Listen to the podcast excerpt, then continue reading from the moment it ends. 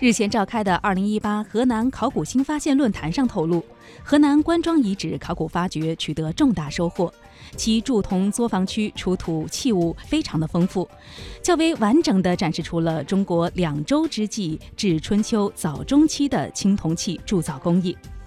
关庄遗址地处郑州西部，总面积超过一百三十万平方米。考古人员在遗址内发现了两周时期的铸铜、制陶、制骨手工业遗存，